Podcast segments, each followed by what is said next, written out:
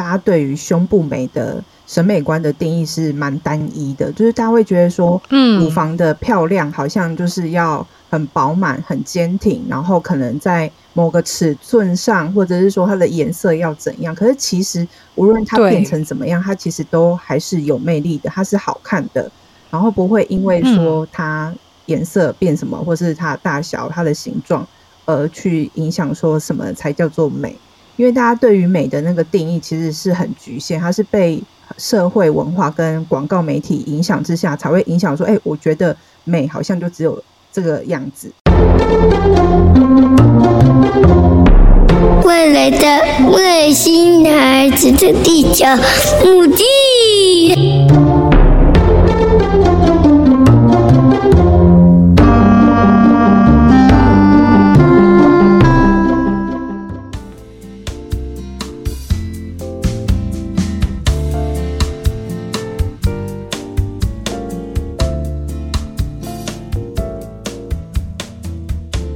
大家好，欢迎大家收听本周的《外星孩子的地球日记》，我是地球妈妈。今天地球妈妈想要跟大家聊一个，我觉得是女生一直以来都会遇到的一些问题，而且是从女孩到女生到女人，甚至到妇女，可能你会一直不停的遇到的一些状况跟问题，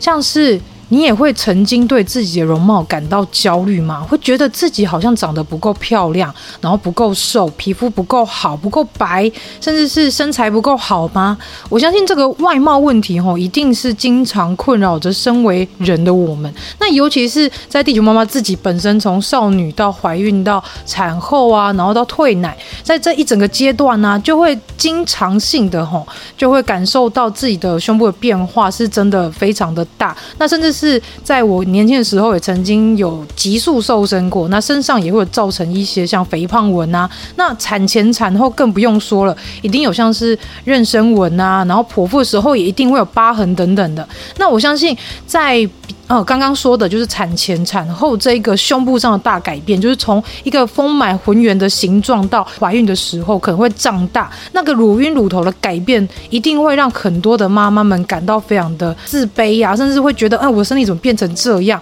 那在接下来可能又会遭遇到哺乳退奶后，那个胸部可能又会变得又空，然后又松，又还会下垂的状况。那渐渐的当了妈妈之后，就好像会觉得自己跟这现在主流会喜欢的样子好。像离得越来越远了。那今天呢，地球妈妈呢就邀请了 We Room 艺术工作坊的成员啊、呃，像是已经跟我们外星孩子地球日记节目的。就是常常会跟我们一起来聊聊有关于性教育的卡卡老师，那还有呢，就是 Cocoon 的内衣革命创办人黄韶华，以及使用缤纷又疗愈的画作画出女性身体跟呃性别议题上面的一个插画家周荣生。那这三位呢，来到节目上来跟大家聊聊有关于女性的容貌焦虑，以及呢如何来透过一些方法来让自己对自己的外貌跟身心灵上面会更有自信哦。那我们。来欢迎今天的来宾。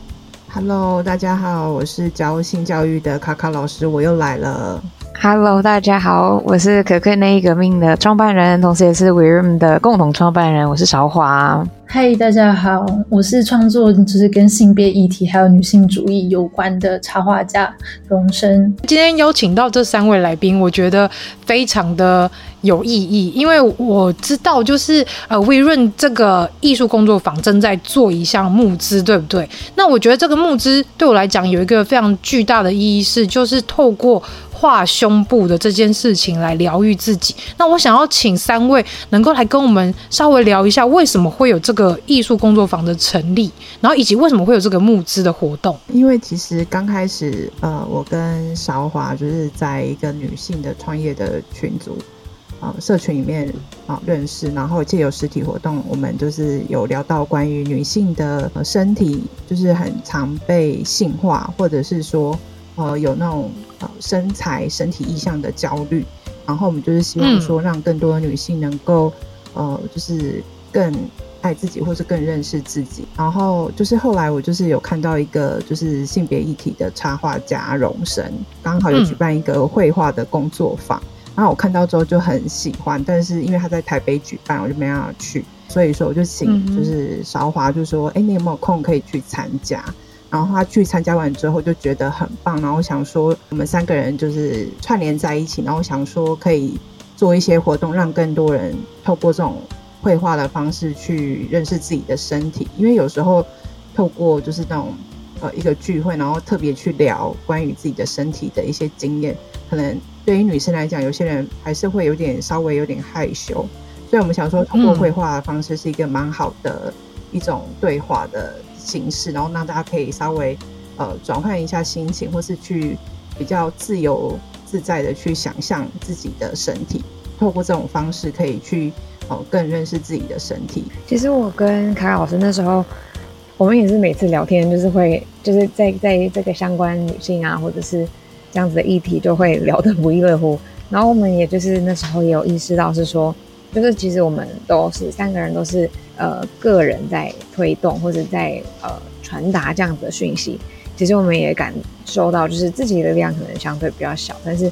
我们也有发现说，其实有很多很多现在不管是像是 Podcast 啊，或者是有很多社群，甚至可能小型的品牌 NGO，他们都有在积极推动可能关于身体意象啊，或是容貌焦虑相关的一些变革。所以其实就像刚刚的。呃，莫妮卡说到的所有的原因，再加上就是我们也希望说，之后可以透过一个串联的方式，就是不只是我们，或许我们也可以结合很多不同的面向，像是今天来参加呃地球妈妈的，就是呃 Podcast，就是可以从诶妈妈的角度，新手妈妈的角度到不同阶段妈妈的角度来看待这件事情，因为其实就是不同的人生阶段中，我们都会碰到很多很多的。困扰，那也希望透过一个这样子的一个平台也好，或是渐渐的希望可以把它发展成一个论坛的形式，让更多人都可以很自在的去提问，跟就是去学习跟讨论这件事情。这样，我比较想补充的应该是说，好像大家都会觉得说，哦，透过绘画的方式去做这件事情，那是不是一定要嗯、呃、很会画画，或者是很会画？很厉害，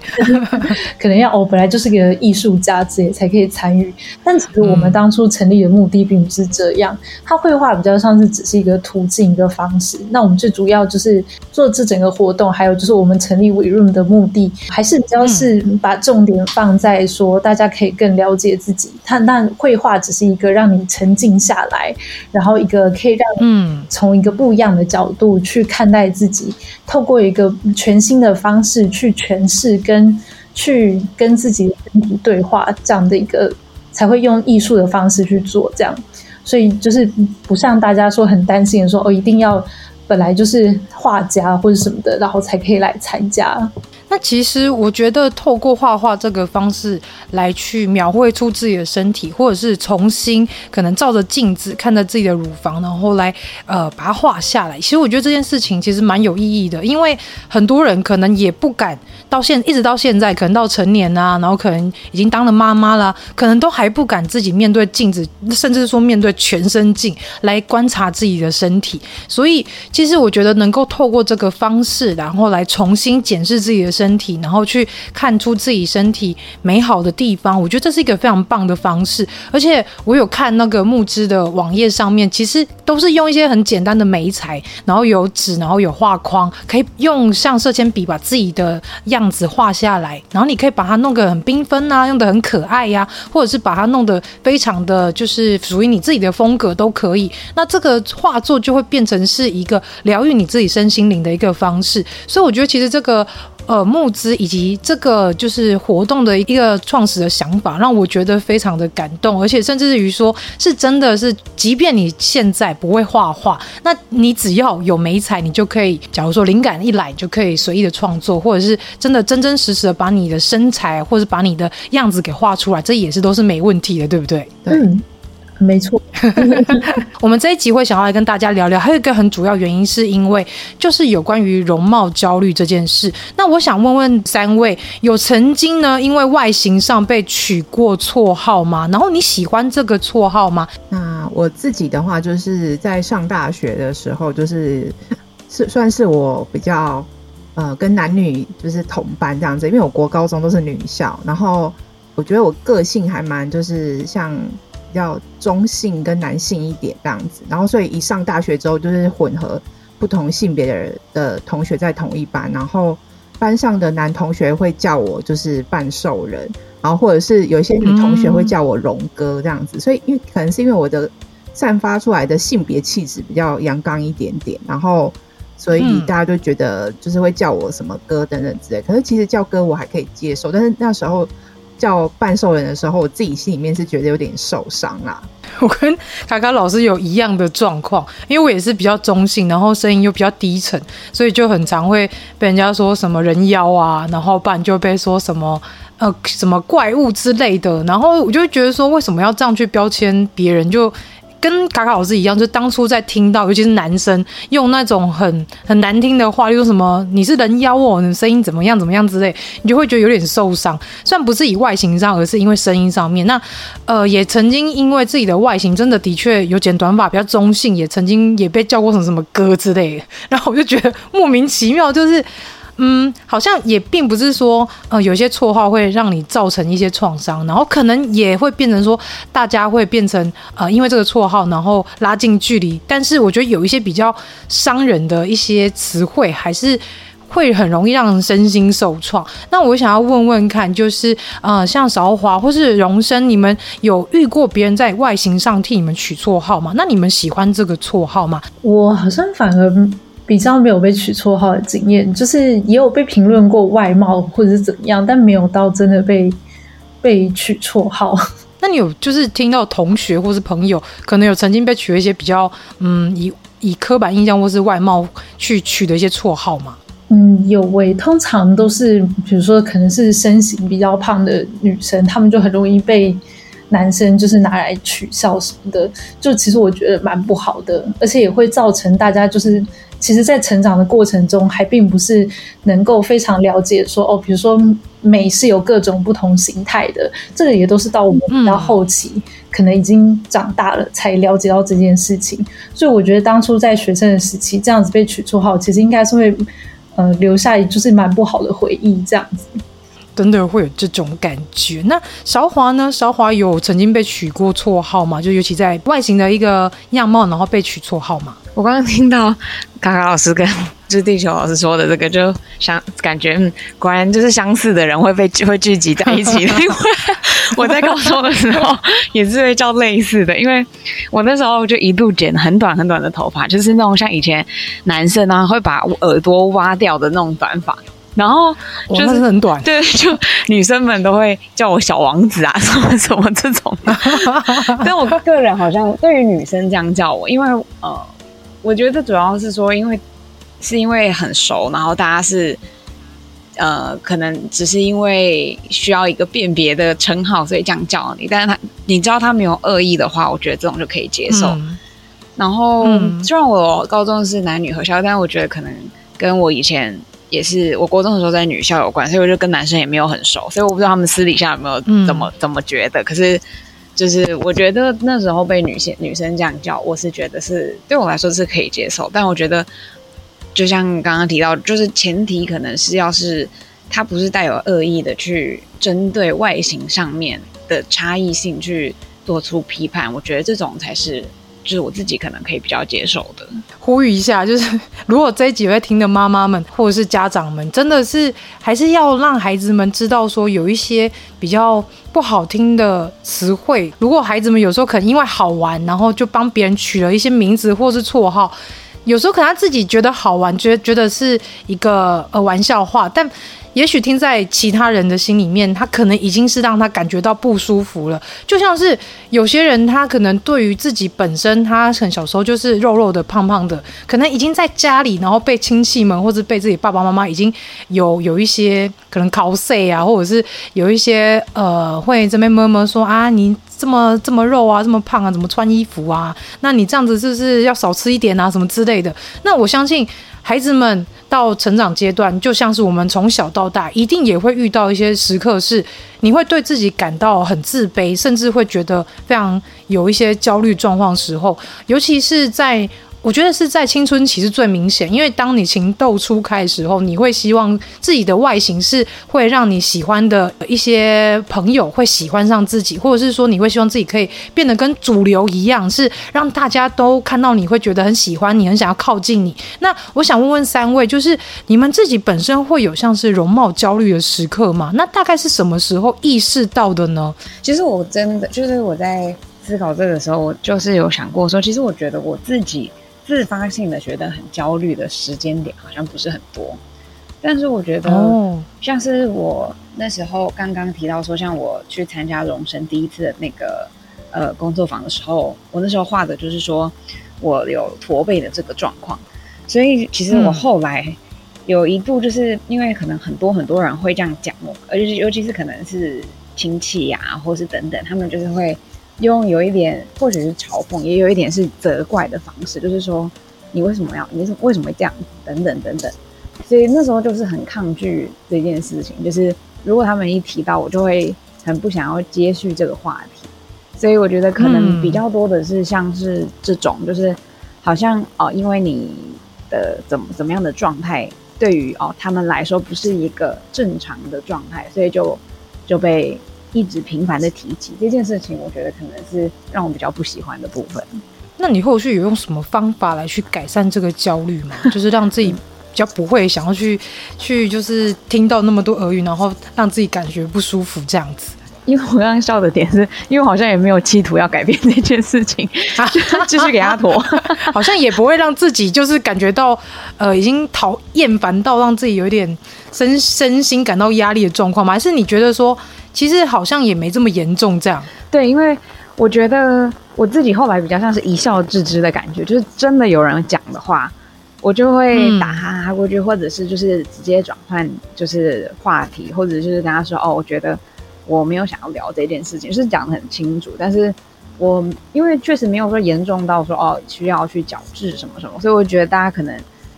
嗯，我不知道这样算不算是逃避现实，或者说，我个人觉得可能是用一个比较正面思考的想说，好，或许他们这么讲是因为担心我会会不会哦肌肉酸痛啊，或是等等。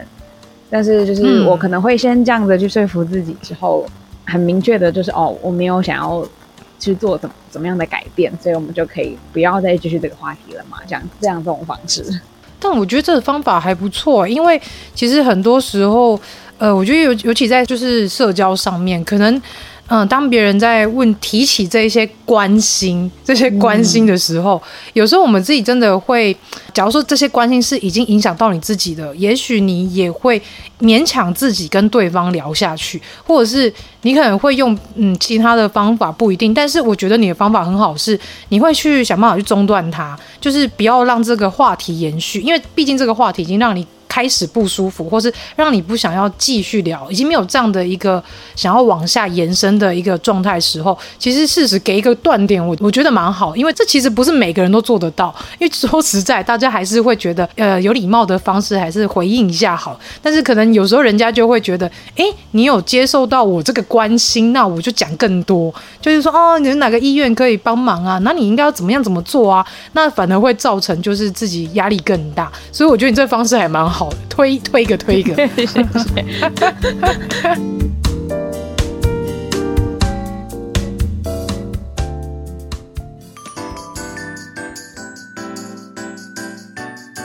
休息一下，马上回来。Hello，喜欢我们外星孩子的地球日记节目的朋友，欢迎 Apple Podcasts Mr. Bus 给我们五星评价并留言给我们哦，并分享给所有的朋友们。如果从不同的平台收听到我们节目的朋友呢，也欢迎到 IG 私讯地球妈妈来跟地球妈妈聊天互动哦。更欢迎家有特殊儿童家长或是想认识不同特质的朋友呢，还是想跟地球妈妈一起用正能量爆棚的朋友，一起加入赖社群，搜寻地球妈妈战队就可以找到我们喽。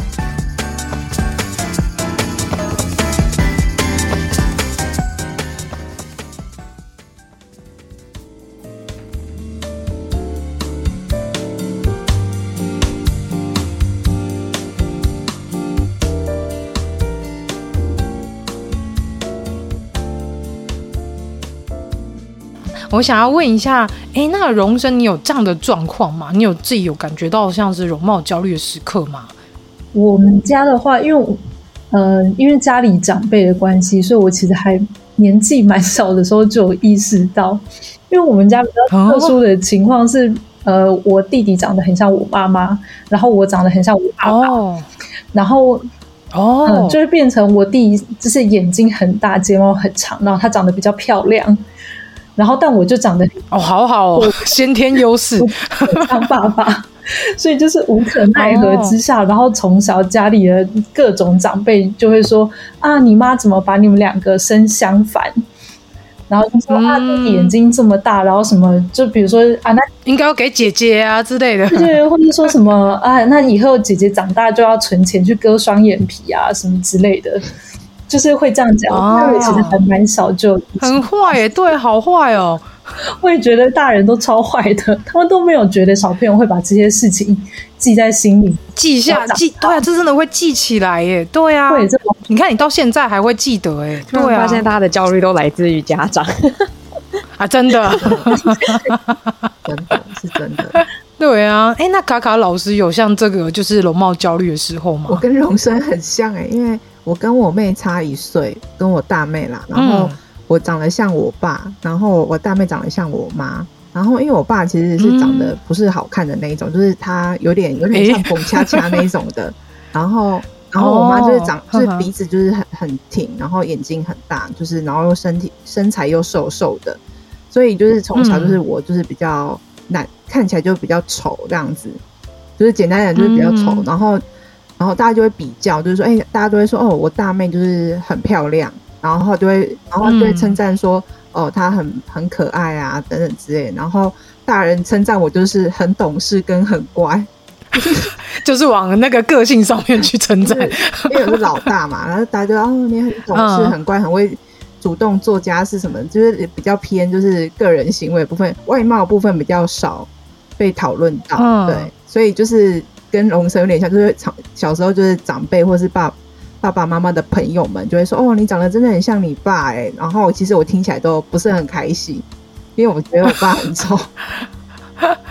原来如此，而且我觉得卡卡老师这个有一个劣势，是因为两个都是同性的，对，都同性别的，所以那个比较起来真的是会会更细，就是更细节。例如说，哎，为什么呃妹妹有双眼皮啊？你怎么是单，是像你爸单眼皮？然后或者是像刚刚荣生说的，哎，你要存钱要去整形啊之类的。嗯、我觉得这真的是。长辈有时候真的开玩笑比较过头啦，真的，因为真的是你会往心里去，你就会觉得说，啊，我真的长得这么丑吗？啊，难道像爸爸这样子，爸爸爸爸长得不好看，然后我长得像爸爸，大家都说我长得像爸爸，好像自己听起来好像也没有很开心这样。我觉得这个真的是好过分哦。对啊，那我接下来想要问一下，就是因为其实容貌焦虑这件事情，已经不是从我们小时候可能呃会因为长辈啊，或者是因为亲朋好友给的一些嗯、例如说什么刚说的像爸爸，或者是什么像，例如说像叔叔阿伯那个都有。那可能会因为这样的状况之下，你会从小就开始意识到自己好像长得不是这么漂亮，或者是长得这么像像一个女孩子该有那种漂亮感觉，或甚至是是没有那么的主流。那这个东西是不是也会影响到我们自己的性魅力呢？那是不是这个时候就是会觉得因为外貌而对自己没有自信，甚至于说就是会对于性这件事情会有本能的自卑跟抗拒呢？像这个问题，我就要问一下专业的卡卡老师，就是在这个题目上面，你会怎么样来去解释，或者怎么样来去呃跟大家聊一下有关于就是容貌焦虑会不会影响到自己的性魅力这件事呢？我觉得会，因为其实很多的研究报告都有提到说。如果你对你自己的身材是比较没有自信的话，你就会没有自信心，然后你在床上的表现就会特别容易紧张。嗯、像有些人就是做爱的时候，不是都会说：“哎、嗯，请就是另另外一边关灯。”灯对，然后或者是说啊，女生对于自己的阴部可能从小到大也没有很仔细的去看，然后当你的另一半、嗯、哦，就是看到你的阴部的时候，你就会很紧张，说：“哎，他那边会不会有味道啊？或者是我的阴唇会太黑啊、嗯、太大啊、嗯、等等这类，就是。”开始就很紧张，觉得自己下面好像不好看、不好闻等等这些，就开始有很多的想象。嗯、那其实这些都是容貌焦虑，就是会让你无法享受跟对方的之外一直在担心对方怎么看我，对方会不会不喜欢我，觉得我下面很恶心等等之类的。而且平常我们又很常把下面的性器官就是称之为什么哦，臭鲍鱼啊等等，其实都会影响到，对对，都会影响到女生对于自己的。呃，就是身体的，就是自信心，觉得自己的身体不好看这样子，其实都会影响。嗯，然后还有就是因为其实我有接触很多，呃，妈妈也有就是提到说，他们在怀孕跟喂母乳的期间，他们乳房变化很大，像刚刚地球妈妈有提到嘛，那首先就是你的乳晕跟乳头颜色就会变很深，然后对，然后变黑，然后挤母乳的时候不是会用挤乳器，像那个帮浦在吸，有没有？然后就是说，他的乳头会被真空拉长，然后他就觉得他的乳头会。变长，真的对。然后他就觉得自己我好激动，乳房很丑这样子。然后他们就觉得说，喂母乳虽然说很爱孩子，可是他的身体就变得很可怕。他觉得自己就是变得很丑，然后也有些人可能就是很排斥跟老公做爱这样子。真的会有诶，因为我觉得。像我一开始从怀孕前，然后一直到怀孕的时候，孕期的初期、中期，你就会发现奇怪，你的乳晕怎么越越大，然后你的乳头好像越来越黑，然后甚至到后期的时候，它已经是嗯比之前的那个形状是要再大大出大概零点五倍左右，所以你就觉得整个形状看起来是很不舒服，然后再加上因为你要哺乳，就是因为怀孕的关系，你的就是乳腺它就不停的。一直在胀大，所以你整个胸部是变超级大，然后再加上你的乳房跟乳晕，呃，整个像乳头，它这个颜色又变得又深，然后形状又大，然后甚至是像刚刚卡卡老师说的，可能你后续在你在哺乳的时候，它还会被帮浦拉长，所以就是整个形状看起来就会让你觉得自己看起来就是很恶心，就是面对镜子的时候，你会觉得天哪，这是我的身体吗？为什么我的胸部从以前是粉嫩的颜色，甚至是它的。形状是很丰满的状况，是到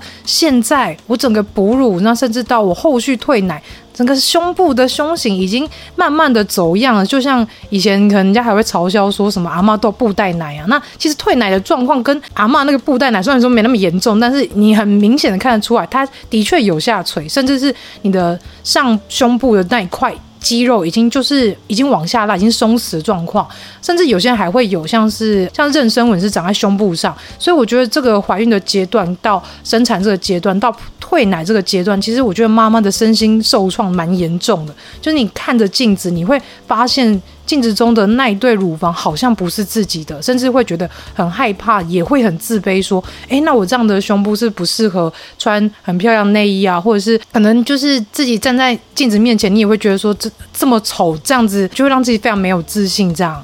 的确会有这种问题耶。那我们讲完这一段，会不会影响台湾的生育率又更低？没有人要生小孩，哎，还是要生啊！我们现在已经已经是呃生育率已经是倒数的国家了，还是要生啊！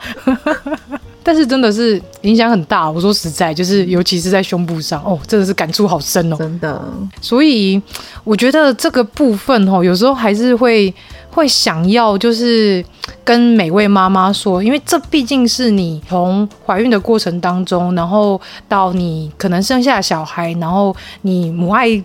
饱满的去喂养你的孩子，让他就是可以很健康，他的整个健康状况是很好的，然后他也可以因为这个母乳而感到就是有母爱的感觉。那其实，在这个过程当中，有时候把关注拉回到小孩身上，也许自己会好过一点。那我觉得这其实也就是。必经之路啊，就是如果你现在就是已经是成为妈妈了，有时候你其实多想好像也没有没有用，但但就变成说接纳它，然后你也感受一下，说这就是自己身体的变化。虽然说我到现在也是有点在呃自信心有点在重建当中，因为我真的觉得从以前的那个身形那么漂亮，然后那么丰满状况之下，然后到现在她整个身形已经都走山走的这么严重，就是你还是会有那个。很自卑，然后会觉得天哪，为什么会变这样的那个状况？可是后面自己想想，会觉得说，其实好像也没什么不好，这就是自己的一个部分，这就是我，然后这就是我所经历的一切。所以这个形状，它其实只是代表着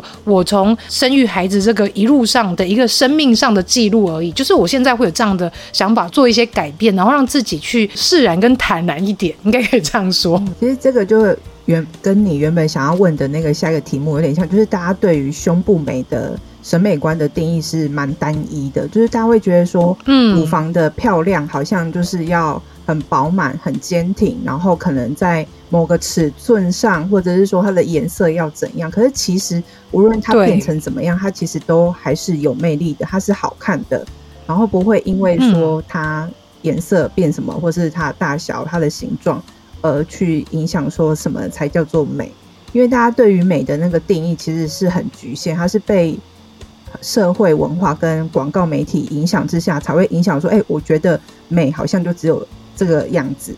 所以我们应该是要去了解说，哎、欸，其实胸部本来就是呃，无论怎么样，每个人都长得不同，然后呃，怎样不一定是只有一个就是美的样子，就是要去增加那个。对于美的定义这件事情的看法，因为我觉得这好像在在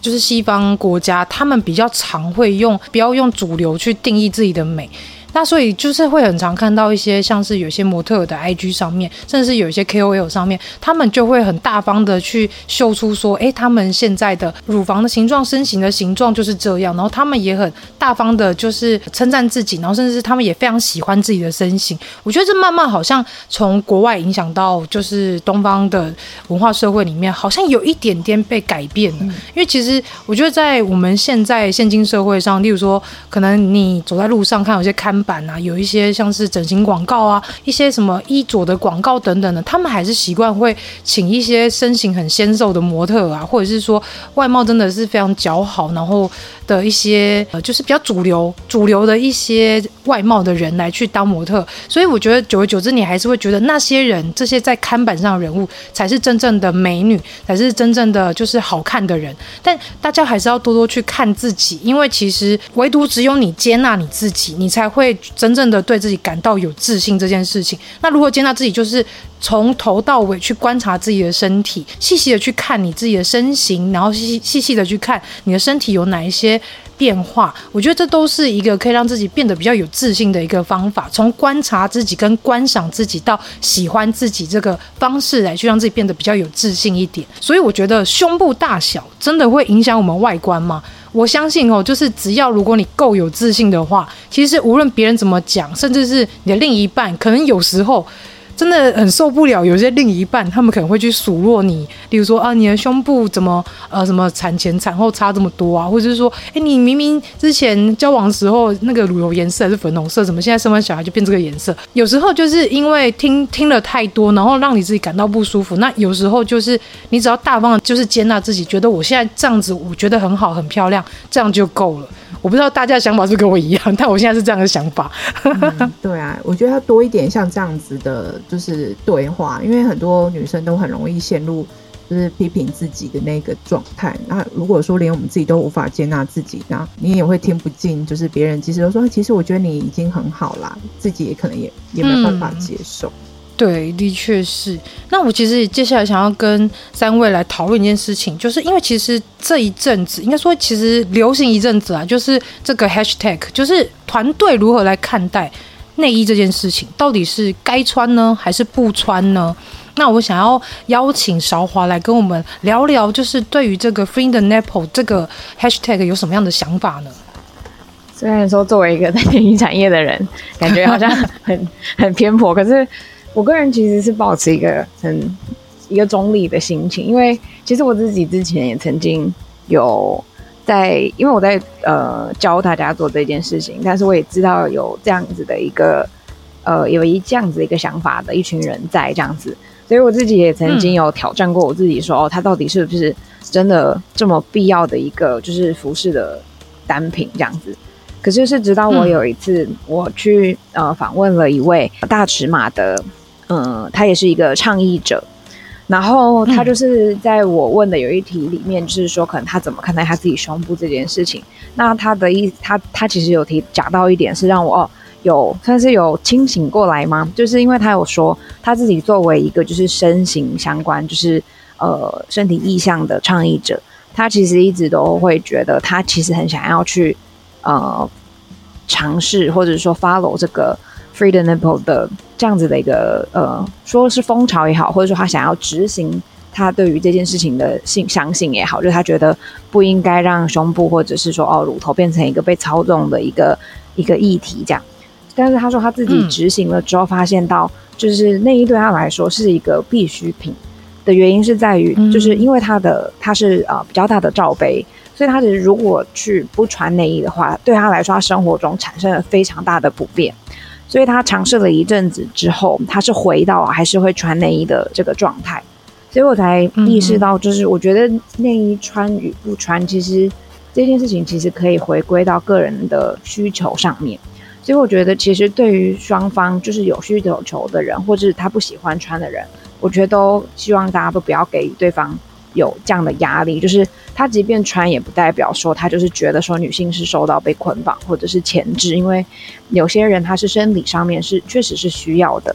那就像刚刚、嗯、呃呃，我们有呃，我之前的一些经验也是，有些可能是他本身的胸型就是偏下垂的，或者是他的胸部跟他的身体躯干是本来就是接触在一起，并不是因为哦，可能他做了什么事情。所以像这样的状态的人，他可能会需要一个内衣的提托，不然他可能就是很容易会有呃皮肤闷热啊、疹子啊等等的状况。所以我就会觉得说，其实这件事情如果回归到他的需求面，所以我一直会觉得我是自己现在找到的方向是说，对于内衣，我觉得它应该是更偏向需求导向，就是依据你个人的体型跟。呃，你的穿着感受跟需求来决定你要不要穿的，你要穿怎么样的内衣，而不是说我们先去把就是呃外貌的样子或者是一些标准把它设下来，好比说女性一定要呃胸部浑圆什么，或者说哦女性一定要事业线，嗯、就是不坚挺。对对对对对对对，就是我必须得说，就是台湾目前主流的内衣市场，它还是很很在推崇这件事情。可是我会觉得说，其实。如果我们摒除这些回归到身体的需求的话，其实就是 free the nipple 这件事情，其实它就没有那么就是严肃，或者就是它就变它就不是一个话题，而是我们本来就是每个人的身形胸型有差异，所以你就依据你的需求去决定就好了。就是你不需要受到怎么样哦政治正确的压力，但是你也同时不需要就是说哦非得因为社会的观感，然后一定要去穿它这样。所以我觉得。我自己抱现在就是保持一个中立的这样的心情，那我也可以接受，嗯、不穿的人给予我们就是他的想法，我觉得这都是很好的一个讨论。这样，那荣升呢？荣升对就是 free the nipple 有什么样的看法吗？嗯，我也比较偏向觉得这是个人选择的问题，所以可能也没有说一定穿好或者是不穿才好。但我觉得大家可以怎么样更正向或者更中性的去看待这件事情，而不要太受就是主流文化的影响。我觉得就是可能要靠上，比如说我们这样子的，比如性别议题的倡议团体，然后我们尽量多跟大家去解释说，哦，这个文化它是怎么生成的，它从哪里来，然后它受到谁的影响。然后为什么会变成现在这样？那我觉得，如果人能让大家去了解这背后的整个故事，或者是它的一个历史脉络，那你在选择穿或不穿的时候，也就比较，嗯、是跟跟随你自己的意志。比如说，哦，我了解了这些缘由、这些历史，但我还是觉得我穿比较好看，或者是我觉得我穿的时候，呃，生活上比较便利，那我就穿。那如果你了解这些历史的脉络之后，觉得哎，其实我并不是这么喜欢这件事情，我其实也觉得蛮受到束缚的。那我想试试看，就是在不畏惧他人眼光的状况下，试着去不穿，那我觉得也是一件好事。因为我其实觉得这件事情是跟之前一位台南的艺术家，就是一应该说一个艺术系的学生，一个男学生，他不是就是拍了自己的很有点把他自己打扮成女生形象样子，然后拍了一个很大的一个帆布，然后放在台南的一个蛮蛮算是乡村的地方，然后就是让大家去看的时候，大家不是会有当下有那种哎怎么？怎么会露出自己的胸部？然后这个女生怎么怎么那么开放的在在一个公开场所之下，然后有这样的照片？我不知道大家对这件事情有没有想法，就是或者是说有知道这个新闻议题这样？嗯，我我有去看过，因为我阿公家在那附近，然后我这次过年的时候有经过那个广告看板。Oh. 那其实我觉得他原本就是也是在探讨，就是现在目前在社群上也一直在发酵的一件事情，就是说女生的乳头、女生的胸部到底是不是色情？然后女生的身体被性化这件事情，也是一个大家都一直在讨论的议题。就是说，到底女生、男生，像我们在南部很多可能从事劳动阶级的男性，他可能天气很热，他就直接 turn body，就是上身是裸的，然后他就开始工作嘛。可是女生、男生这样做是 OK 的，可是女生如果裸上身露出乳房跟乳头的话，就是就是色情，它就是妨害社会风俗。所以就是大家为什么把男、嗯、女性的身体跟男生的身体有有不同的对待，也是一个很好的讨论。就是大家可以去想想，为什么女生不能露胸部，然后男生就是自己在那边露胸部露得很开心，然后都不会被大家讨论。然后我觉得像要不要穿内衣这些，还是像。两位讲的一样，就是比较偏向个人自己选择的权利这样子。挑这个议题，然后就是再加上在聊为什么男生可以露，女生不能露这件事情。我觉得这个真的蛮牵扯，就是性别上面的一些议题。但是我觉得我们这边就是。主要是没有要再去加强讨论这一块，我们还是回归到就是女生对于自己的容貌这一块，以及就是有关于胸部啊，跟呃像是接下来我们要讨论，例如说像女生一定会从小到大都会经历到内衣这件事情，那。到底内衣要怎么挑，然后要怎么样挑是可以让自己胸部，是说要挑的呃那些内衣是让自己的胸部看起来是比较主流美观的，还是说其实挑舒服就好？因为其实现在很多广告都会很强调，例如说什么机能性，或者说什么有什么钢圈呐、啊，或者是说什么呃穿起来可以集中然后托高，这些就是行销上面的一些词语，有时候会让我们好像会觉得。如果没有穿他们诉求的一些内衣，好像会让自己的胸部会变得不好看。那其实我就会很想要了解一下韶华在这一块上面有没有什么样的想法，就是我们女性到底要怎么样去挑适合自己的内衣呢？其实我现在在跟大家分享的时候，或者说有人来找我们做咨询的时候，我都会最强调，就像刚刚地球妈妈说到的，就是以舒服为主这样子。可是其实我后来也有意识到啊，其实就是舒服对于每一个人的定义，其实也有很大的不同。就是有些人他想要的是很有稳、很稳固的，就是他的胸部不会因为晃动影响到他生生活作息。但也有人希望尽可能舒适，然后只要有基础的提托，让他觉得有可以呼吸就好。所以我会觉得说，这个也跟刚刚的那一题很像，就是它是一个更像个人需求的。一个导向的一个呃的一个想法，那其实就是刚刚有提到说，我觉得现在很多的时候，呃，我们的内衣的产品，它的设计是受到了就是我们可能所谓主流的审美或主流的文化的一些推波助澜，所以说在广告之中，它就会说哦，或者说我们的印象之中是啊，女生的胸胸部就是不能下垂。不可以外扩，不能有副乳，嗯、所以其实真的很多来我们咨询的人，我都会原本在跟他们讨讨论说，因为我们的主要的服务是说，我们可以帮你去媒合正确的尺寸跟适合你的款式，所以很常会有人就是他穿了一件，哎、嗯，跟他以往完全没有体验过的，可能是一个欧式的或是法式的内衣，他觉得很好穿，嗯，可是当我详细问他说，那如果说我们现在想要了解说，你觉得它很好穿，跟你会不会买？那你会觉得怎么样？他就会开始有很多的顾虑了，就会开始说：“可是我觉得它穿起来很好看，而且很舒服，但是我觉得它好像会让我看起来比较像是下垂的状况，或者是它没有集中的这个效果，嗯、所以我担心，就是说我这样穿出去，或者说我会不会未来会一直一直更外扩，或者是。”也有人就说哦，那我副乳会不会越来越明显，或是等等等等，就是我才意识到，就是大家很多时候是受到了这个绑架。那当你到店里面的时候，嗯、他又继续的，就是加强这个印象，就是说，哎，你这样穿起来很美。嗯、就是我不知道三位就是有没有在店里面，然后他就会一直跟你说，这样子是很好看的，你这样子超美。然后可是你并不觉得很舒适，就是它绷到不行。然后你又活不过气，对。但是他虽然看得到很可怕，对，但我想说这是盔甲，对。而且我发现那些专柜都是就是被训练的非常训练有素的阿姨们，然后他们就是手起刀落就把你的胸部放进去那个 内衣里面，手就出，然后还跟你讲说，你看镜子超漂亮的，你有看不？你看你的胸部集中，看？哎事业线就等哎，什么之类，你就觉得哦，其实我很紧，我很不舒服，根本没穿裤。但是阿姨们就是讲讲的煞有其事，这样还跟你说哦，我跟你讲，要尽量够，是不是洗够就素颜，要跟马上就迅速去外面挑了两三件，就是类似的款式，然后塞进来。我肯定哇，今天这气化吗？哇，好可怕！然后最后你就要每一件都买，他才让你出去这样子。对，不然他会一直跟你讲说，哦，跟你讲，这明天过后就没有了，这优惠就没有。你看你刚刚试的这几件都很好看呢、啊，怎么成套买还还有什么折扣之类，我觉得超可怕。所以我就是自己。经历过这些东西，我就很理解，就是大家来会有这样子的害怕跟疑虑的点是什么。可是，就像前面我们各个题目讲到，我觉得就是像呃，伟润一直想做，就是要打破某一种社会的框架，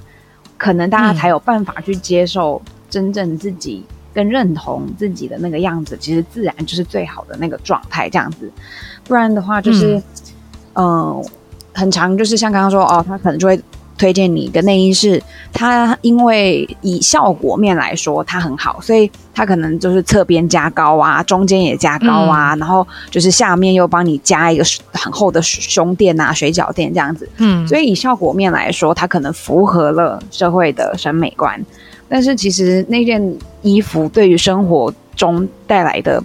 就是可能很多的不便，就是好好比好比说，因为它太小 cup，所以你一举手，它那个就往上丢，或者是说哦，对对对，或者会跑出来，对对对对对，或者是明明就有空杯或者怎么样怎么样，可他就说、嗯、哦，可是你这样穿起来，外面好像衣服看起来你是圆，就是你的胸部是一个完美的圆形这样子，所以我就觉得其实是很多这些塑造起来，所以我们话术，对对对对，在我们刚开始录之前在谈到，就是妈妈们。带小朋友去店里的时候，很长时候她也不知道这样子的内衣到底其实是不是适合自己的孩子，因为我们自己在成人在买的时候，很常也会受到这样子的压力，嗯、所以就是对，如果不先打破这个，从可能我们这一辈开始了解说身形以及内衣它的需求的话，我觉得这一件事情可能就会一直不停的发生。所以回归到到底穿内衣怎么样比较舒适，嗯、其实。像我们有很常碰到是说哦，大家现在的社会风气好像是以就大家比较喜欢穿无钢圈内衣嘛，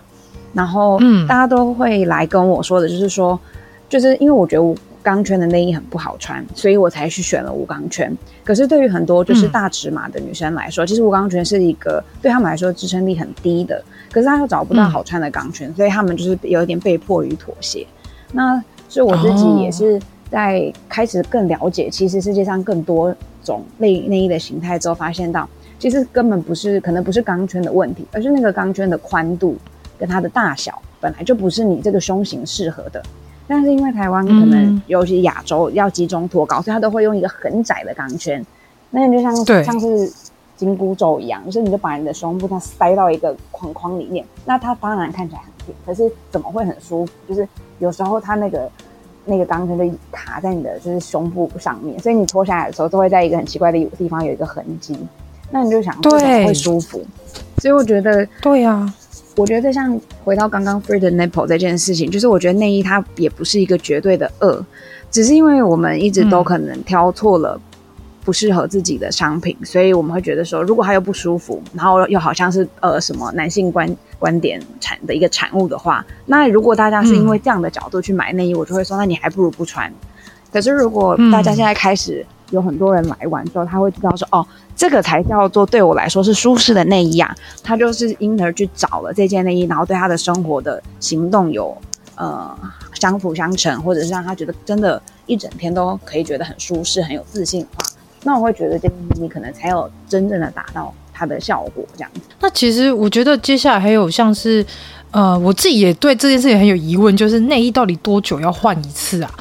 就是因为很多人讲说，可能呃半年换一次，或者是说一年换一次，或者是说，例如说什么呃，可能可能有过一阵子两三年再换一次之类的，我不知道。但是就是内衣多久要换一次这件事情，我有很大疑问，因为毕竟你像我们现在成年了，你照理来讲，你胸部不会继续长大，除非你怀孕嘛，或者是说，除非你退奶了啊，然后你需要换一套新的内衣来符合你现在胸部需要的形状，或者是说，可能你在怀孕过程中，你也你也会买，例如说什么哺乳内衣啊。那还有就是，除非你是成长期成长期的孩子，你才会需要呃不停的去换内衣。那是说实在的，内衣到底多久要换一次？那这些不要内衣，我们又可以怎么处理呢？第一题就是内衣要换多久这件事情，其实我觉得它也是它没有一个标准答案。虽然我们可能一般会、oh. 一般会说大概平均它的寿命可能是一年一年半到两年这样子，嗯、但是我觉得这件事情也牵涉回像刚刚地球妈妈有提到的，就是第一个，我觉得它的呃考量点是你的身形有没有改变，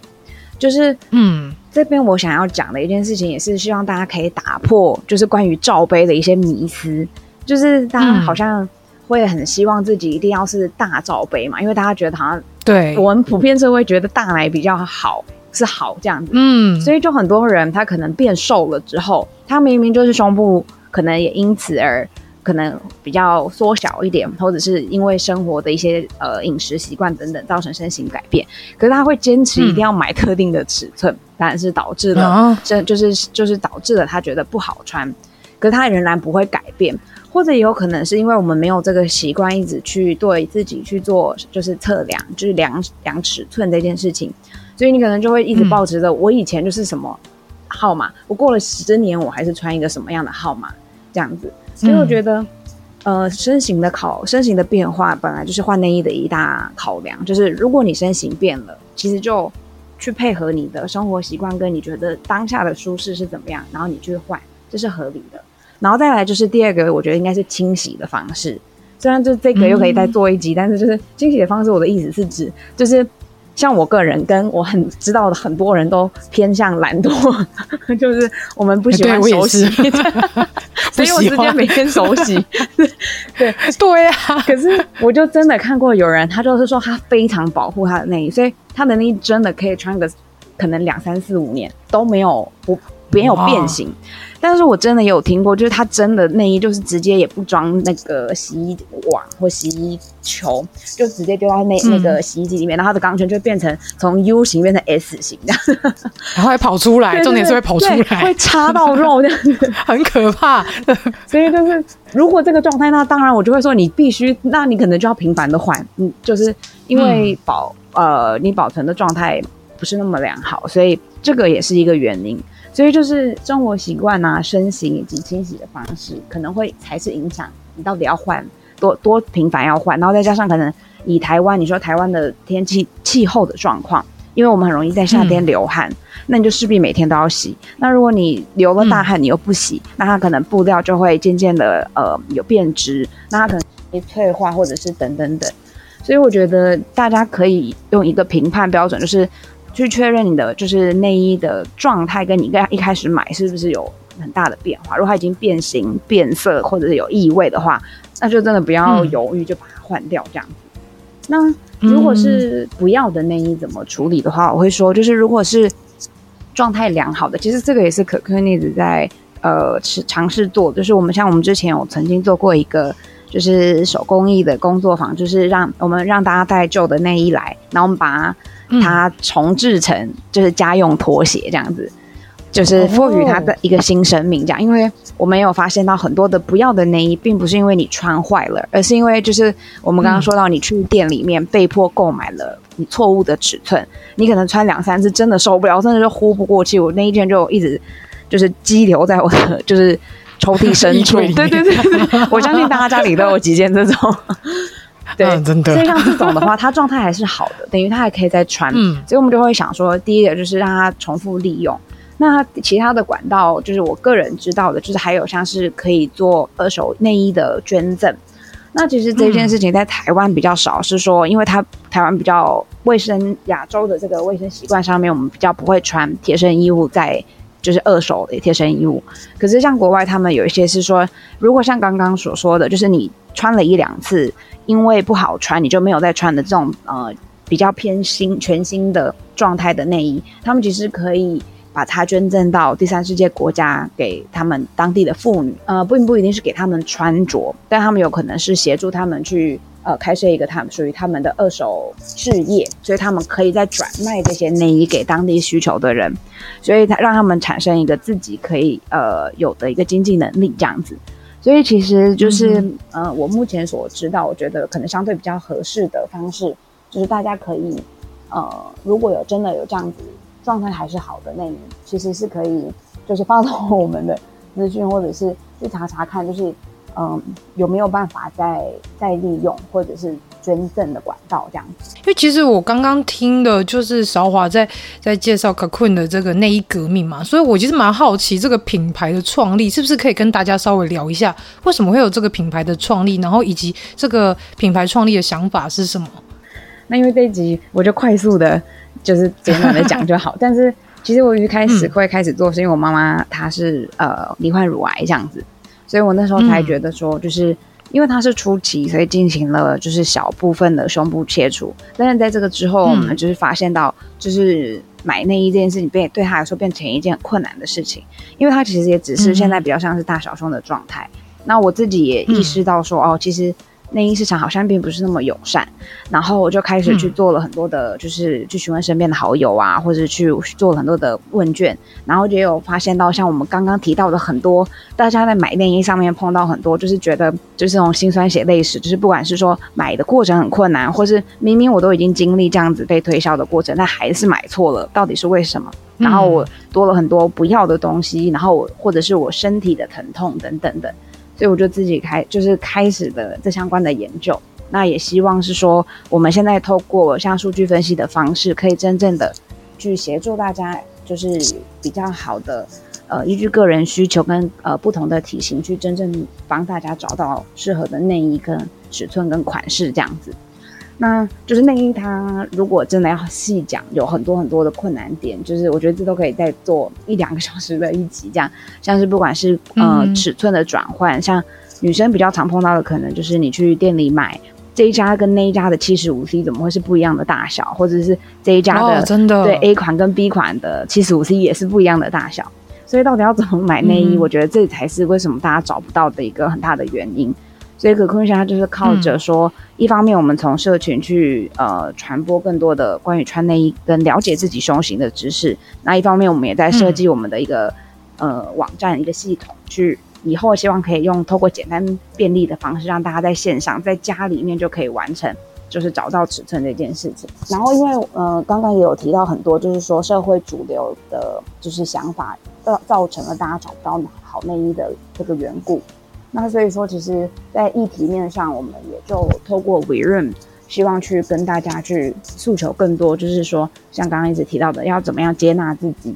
因为可能从源头、从心里面来说，我也是希望说，大家先打破了这件事情，那未来大家在找内衣的时候，就比较不会执着于，哎，你这件内衣可不可以给我，就是，呃，事业线，或者是说，可不可以给我一个浑圆的大胸部这样子？那我觉得这两件事情也是相辅相成的，所以。才会开始了，就是同时做两件事情的这个经这个旅途这样。那接下来我想要问一下荣生，就是想要问一下，就是说，因为有看到荣生是性别议题的插画家嘛，想要了解一下，说，哎，为什么这次会想要透过像是绘出自己乳房的这个方式，然后来带大家来去认识自己的身体，然后来去了解这个性别议题的这部分呢？嗯，我当初会想要做这个活动，也算是因为，呃，第一个当然是因为我擅长的比较擅长的途径的话，大概就是绘画艺术方面这样子的类型，然后加上是我本人本来就有在关注一些跟女性或者性别议题相关，那我觉得这个东西是可以去做一个结合的。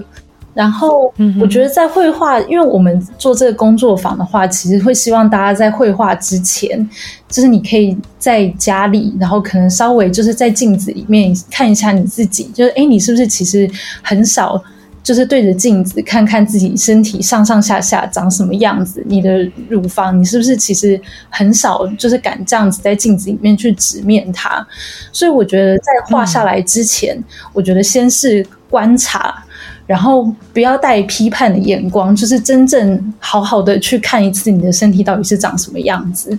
然后之后再透过绘画的方式。嗯呃，因为绘画有点像是，其实你在画的过程当中，会觉得自己有点像是一个抽离的，比如第三人，所以你终于可以在画的时候是以一个比较中性的角度去面对。那你在呃创作的过程当中，比较不会说一边想说哦，我真的就是这个胸部真的好垂或者好丑，然后或者是呃我这个胸型真的很不好看之类的。因为你在画的过程中，你会发现，哎，其实每个人。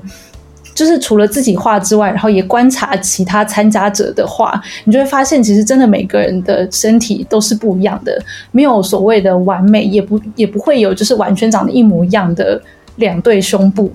所以就是我觉得，嗯、呃，先观察，然后再以第三者的身份，就是去创作这件事情，可以让你比较。呃，中性的，然后我们就是整个打破，就是你原本对这件事情的一个主流的看法，再重新的去认识一次你的身体，这样子。就是容声的作品里面啊，真的会让人家觉得那个线条是非常的，呃，非常可爱，而且它是非常的，就是圆润感，所以你会在看呃荣盛作品的时候，你会有一种。疗愈的感觉，甚至会觉得在募资网站上面所看到的一些周边商品，你就看了超级想买，因为你会觉得那些周边商品，例如说像是别针啊，或是贴纸，然后甚至是那个帆布袋，你都会觉得把它带在就是身上，例如说，或者是把它带上街，都会有一种非常的独特的感觉。想要问一下容声，就是像在画画这个过程当中啊，你会想要提醒，就是参与这个募资的创作者，你会希望说他们可以用什么样的角度来去画出自己的创作，例如说要很写实吗？还是说你可以用其他的方式来去做创作呢？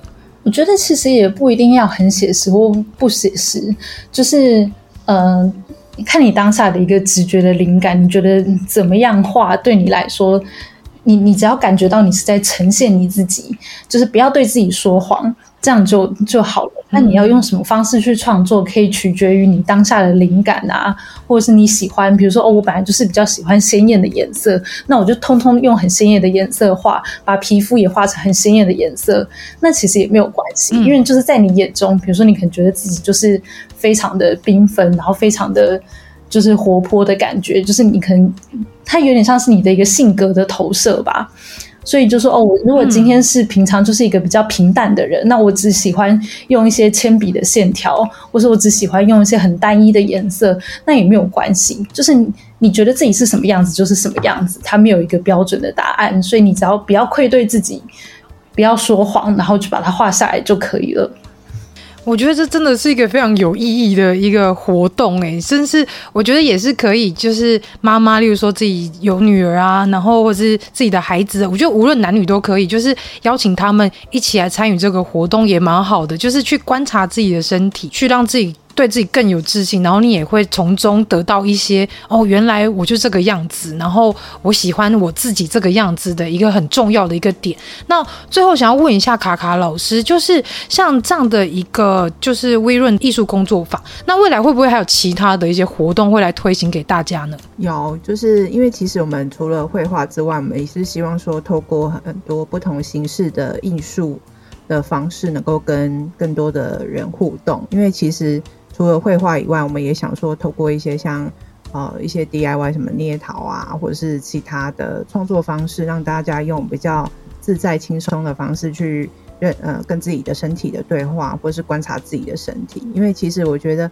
你要去在一个空间里面哦、呃、去聊很多关于自己身体的事情，难免还是会有一点点的压力。然后我们也不想要流于一般的像上课一样的方式。嗯所以就是会透过一些就是转化，用另外一个角度去看自己，然后用另外一个方式去呈现出的作品啊，然后去让自己就是可以有另外一个方式去看自己。像之前呃，就是呃，我也是 请韶华去参加另外一个活动，然后也是很棒，它是用花的方式，嗯、然后去呃创作你自己的身体的阴部的样子，所以它是结合花艺的部分，哦、然后其实。我觉得这也是一个很好的转换方式，就是说我们呈现出来的样貌可以是就是是很美的，像花一样，或者像植物一样，就是那种哦大自然里面很多的元素，然后我们就是把它啊变成就是一个很美的一个作品。然后在这个过程当中，你就会自然而然就会觉得说自己的身体是美丽的，然后是很自然的、很正常的，就是用这种方式去。接纳自己的身体，或是欣赏自己的身体，这样子。我想最后问一下，就是我们这个募资活动啊，就是到什么时候结束？然后要要去哪一个平台上去，可以去找到这个募资活动呢？我们这个活动的话，是在就是挖贝的募资平台上面可以找到。那目前专案的话，会跑到就是二月底，二月二十八号这样。内容其实有提供三个方案，因为我们知道说。嗯，大家对这个议题的开放程度可能不太一样，有些人比较保守，有些人比较开放，所以我们也提供的三个方式是有语音课程、跟线上课程、跟实体的工作坊。那语音的话，就是如果你非常的嗯还不能够跟大家一起讨论这件事情，你想要静静的一个人在家里创作的话，那我们到时候会提供音档。那音档就是配合我们整个。引导你去思考跟绘画的整个流程，那你就是根据他的引导去创作这样子，然后自己在家里一个人慢慢的去去思考这个议题，然后去绘画。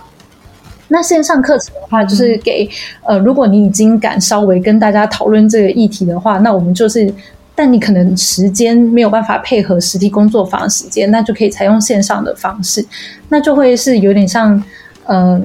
像是在 meeting，就是线上会议一样，就是跟大家在同一个呃线上空间，然后一起创作，然后最后可能会有一些关于这个议题的讨论，跟大家对于这个议题的，比如说各自发表对作品的想法这样子。那当然，如果你愿意来我们实体的见面，那我们会觉得这样是就是非常好的。但在实体的过程中，我们就是还可以，比如说指导你绘画，如果你有不会画的部分，或者是你有就是、呃、想要什么更进一步想要讨论的问题，那都可以在实体的工作坊跟着大家一起去创作跟讨论。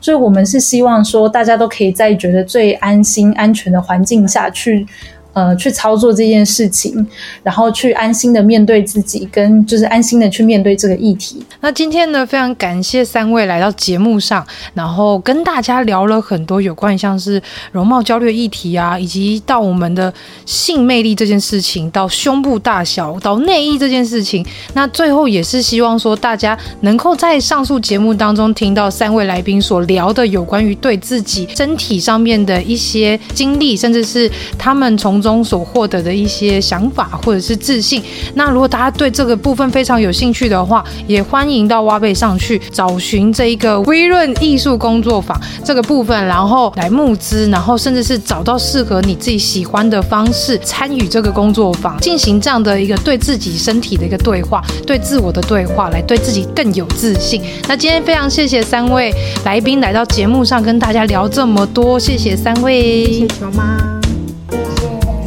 谢谢，谢谢。那我们下周《外星孩子地球日记》再见喽，大家拜拜。